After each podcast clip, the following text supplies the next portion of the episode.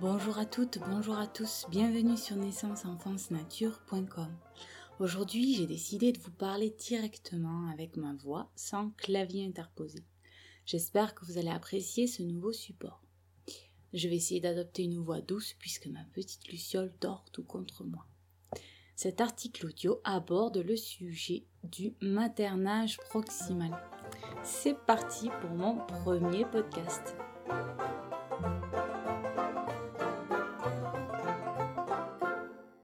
Donc ça fait quelques jours que j'ai envie d'aborder avec vous ce qui se cache derrière ce terme assez généraliste qu'est maternage proximal.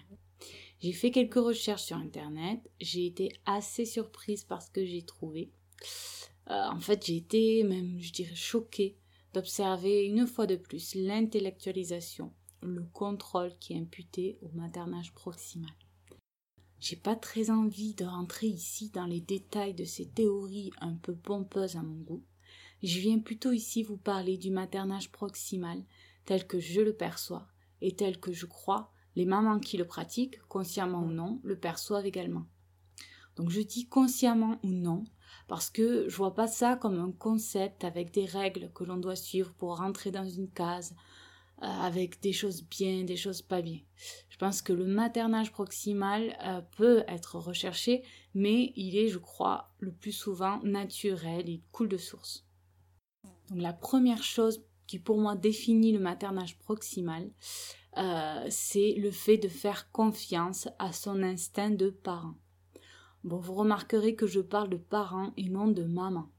Euh, vous allez me dire que le mot maternage fait référence uniquement et directement à la maman. C'est vrai. Mais je crois qu'aujourd'hui, on peut, on doit inclure le papa. Donc, materner son enfant de façon proximale, c'est tout simplement, en tant que parent, laisser tomber toutes les théories et les règles que les livres, la société, l'entourage nous dictent. Et des croyances autour du maternage, il y en a vraiment l'appel. Personnellement, j'en entends tous les jours. Il y a une espèce de peur généralisée que l'enfant ne trouve jamais son autonomie, qui est vraiment très ancrée dans notre société. Voilà. Donc, je crois que ce terme de maternage proximal veut d'abord dire ça. Oublier, ignorer, bannir toutes ces vieilles croyances et faire confiance à son instinct de parent, mais aussi faire confiance à nos enfants et cesser de croire que s'ils ont trop d'amour, ils ne sauront jamais se débrouiller seuls. Ceci m'amène à la deuxième chose qui pour moi définit le maternage proximal, répondre aux besoins de l'enfant. Par exemple, un bébé qui n'a encore aucune notion du temps ne ressent pas la faim spécialement à heure régulière, on est d'accord? Donc, particulièrement un bébé qui est allaité sera nourri à sa demande. C'est d'ailleurs un des aspects du maternage proximal qui est de plus en plus reconnu par la société, puisqu'une maman allaitante est encouragée en général à allaiter son bébé à la demande. Répondre aux besoins de l'enfant, c'est aussi, par exemple, accepter que le sein n'est pas uniquement vecteur d'alimentation. Oui, le bébé ne tète pas seulement pour s'alimenter.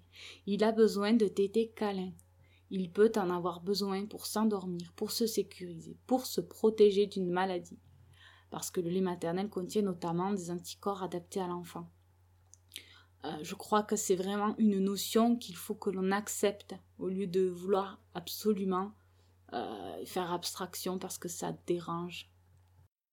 Donc je crois qu'il faut écouter son enfant, lui faire confiance et répondre à ses besoins sans s'encombrer d'idées culpabilisantes, comme quoi le fait de trop répondre aux besoins est nocif pour le parent, pour l'enfant, pour telle, telle raison. Parce que répondre aux besoins de l'enfant, c'est en plus de nourrir son être, le sécuriser. Ce qui m'amène au troisième point important dans le maternage proximal, la sécurisation. Donc prenons l'exemple du portage. Cette idée-là, je l'ai eue dans le concept du continuum et elle m'a beaucoup parlé. Donc l'idée est la suivante. Portez votre enfant autant qu'il le souhaite. Proposez-lui régulièrement d'être au sol, de se déplacer seul, d'aller faire ses expériences. Mais tant qu'il en exprime le besoin, portez-le et faites les mêmes choses que d'habitude. Autant que possible, on est d'accord, certaines choses ne sont pas faciles à faire avec un enfant dans les bras ou en écharpe. Ainsi, l'enfant apprend la vie sécurisée contre son parent. Il observe, il apprend, il s'inspire, et quand il se sent prêt à expérimenter, il y va seul. Quand il y va de son plein gré, riche de ses expériences en portage, son autonomie se construit alors sur de bonnes bases. Donc en pratique, tout ça, comment ça se passe? Donc comme je l'ai dit plus haut, il n'y a pas de règles à suivre, il n'y a pas d'obligation pour être considéré comme un pratiquant du maternage proximal. Il y a différents degrés de maternage qui dépendent des parents, mais aussi des enfants. Grosso modo, en général, le maternage proximal se traduit par, premièrement, l'allaitement, souvent jusqu'au sevrage naturel, mais ce n'est pas obligatoire évidemment. Deuxième chose, le portage, physiologique bien sûr, donc en écharpe, porte-bébé, mais de façon physiologique, c'est-à-dire avec euh, le moyen de portage qui est adapté, qui respecte la physiologie, mais aussi dans la façon de positionner l'enfant. Voilà, il faut, c'est important d'apprendre d'aller se rapprocher vers quelqu'un qui sait avant de, de porter l'enfant. Troisième chose, le cododo, donc le fait de dormir près de son enfant, dans le même lit ou la même chambre. De ne pas forcer à dormir tout seul dans une chambre, dans un lit. Voilà, comme pour l'allaitement, selon les cas, le cododo est pratiqué jusqu'à ce que l'enfant ait besoin de dormir seul ou jusqu'à ce que la famille estime que le cododo n'a plus lieu d'être. Et quatrième chose, l'éducation non violente. Donc la bienveillance et le positivisme sont de mise. Simplement, on accompagne l'enfant dans ses apprentissages et dans son évolution en l'entourant d'amour, de joie, de bonne humeur. Voilà donc le maternage proximal, c'est être proche de ses enfants au sens propre du terme, mais aussi au plus près de leurs besoins. Voilà, je propose maintenant de vous lire euh, un passage du livre euh, que j'adore, euh, le concept du continuum. je ne crois pas que ce terme de maternage proximal soit évoqué dans le bouquin. Bah, c'est un bouquin qui date un peu, donc je pense qu'on ne parlait pas de, parlait pas en ces termes. Euh, mais finalement, euh, on parle à peu près de la même chose. Donc dans ce passage du livre, euh, l'auteur propose un petit peu d'imaginer les sensations que peut ressentir un nouveau-né qui est seul dans un lit. Voilà. Donc je vous laisse avec cet extrait que j'aime beaucoup, qui peut être un petit peu, un petit peu impressionnant, mais je pense qu'il est assez réaliste. Il se réveille au milieu d'un silence cruel, dans l'oubli, dans un endroit sans vie. Il crie. Des pieds à la tête, il brûle de désir, de volonté et d'impatience. Il suffoque et hurle jusqu'à ce que ses sanglots résonnent dans sa tête et le fassent vibrer. Il crie jusqu'à ressentir une douleur dans la poitrine et dans la gorge. Il ne peut plus supporter cette souffrance. Ses sanglots s'affaiblissent et cessent. Il écoute, il ouvre et ferme les poings. Il roule la tête d'un côté, puis de l'autre. Rien n'y fait. C'est insupportable. Il recommence à pleurer, mais cela en est trop pour sa gorge épuisée. Il s'arrête. Il raidit son petit corps torturé par le désir et en retire un léger soulagement. Il agite les mains et gigote.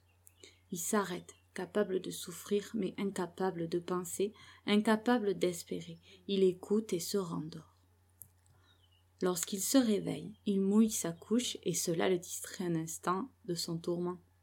Mais le sentiment agréable d'uriner ainsi que la sensation chaude et humide du liquide qui coule le long de son corps ne durent qu'un instant. La chaleur s'est immobilisée, se refroidit et devient moite. Il agite ses jambes, raidit son corps, sanglote. Désespéré, il hurle sa misère avant de sombrer dans un sommeil solitaire. Tout à coup, le voilà soulevé. Rejaillissent ses attentes de recevoir ce qui lui est dû. Quelqu'un retire sa couche mouillée. Soulagement. Des mains vivantes touchent sa peau, soulèvent ses pieds et plient un nouveau linge sans vie et absolument sec autour de ses jambes. Un instant plus tard, c'est comme si ses mains et la couche mouillée n'avaient jamais existé. Il n'a aucune mémoire consciente, aucun soupçon d'espoir.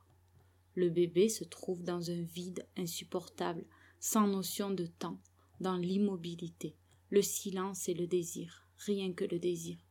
Son continuum enclenche des mesures d'urgence, mais celles-ci ne sont prévues que pour surmonter de légers écarts par rapport à un traitement correct ou pour susciter le soulagement chez quelqu'un qui, normalement, désirera le lui prodiguer. Son continuum n'a pas de solution adaptée à une telle extrémité, malgré le large éventail d'expériences dont il dispose. Le bébé, après n'avoir respiré que quelques heures, a déjà atteint un degré de désorientation qui dépasse les pouvoirs salvateurs du puissant continuum. Il ne connaîtra probablement plus jamais le sentiment de bien-être qu'il ressentait dans l'utérus et qui aurait dû l'accompagner pour le reste de sa vie. Il part naturellement du principe que sa mère se comporte de manière adéquate envers lui et que leurs motivations et actions respectives doivent se compléter tout naturellement. Voilà, c'est terminé pour aujourd'hui. Je vous remercie d'avoir écouté ce premier podcast euh, qui n'a pas été simple à réaliser avec ma petite Luciole qui, tour à tour, s'est réveillée à téter. Donc euh, voilà, c'est un bon exercice pour moi. J'espère que ça vous a plu. Euh, je vous dis à très bientôt et je vous remercierai de partager et de commenter autant que possible mes publications. Voilà, si ça vous plaît, allez-y. voilà, merci beaucoup. À très bientôt sur naissanceenfancenature.com.